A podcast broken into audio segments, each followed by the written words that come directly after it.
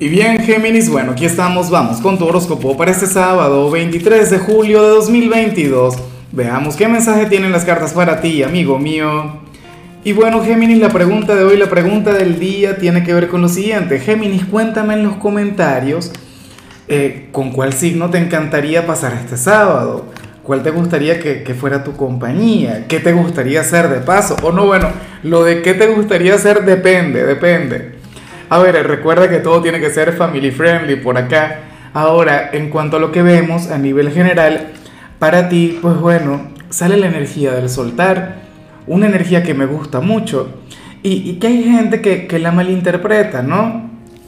Porque ocurre, y, y lo digo todo el tiempo, soltar no quiere decir renunciar, soltar no quiere decir que, que has fracasado en algo o que las cosas no van a salir bien, no.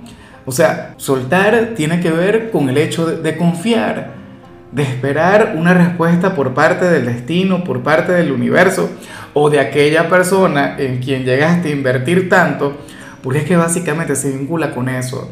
O sea, te has esforzado, le has puesto cariño, tiempo, dedicación a un proyecto, a una meta o, a una conexión en particular pero ocurre que tú también necesitas una respuesta. Ocurre que tú también tienes que darle tiempo al tiempo y esperar a ver cómo salen las cosas.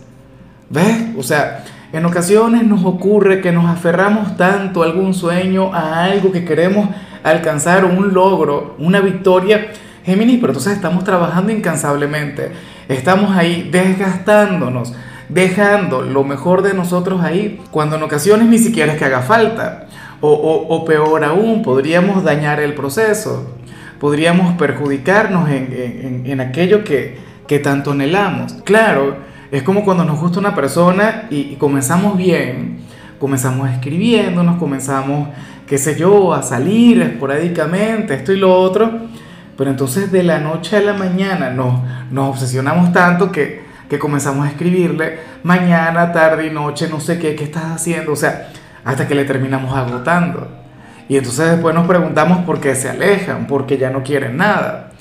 ¿Ves? Entonces, si en tu caso esto tiene que ver con el amor, pues hasta extrañar un poquito. Deja que esta persona también te busque. O si tiene que ver con, con algo a nivel profesional o económico, pues dale tiempo al tiempo. Aprovecha que es sábado para descansar, para ocuparte del resto de tus ámbitos, de la familia, qué sé yo, de aquel hobby que tienes descuidado, de aquella afición.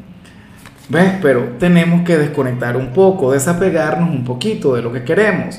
Y bueno, amigo mío, hasta aquí llegamos en este formato. Te invito a ver la predicción completa en mi canal de YouTube Horóscopo Diario del Tarot o mi canal de Facebook Horóscopo de Lázaro.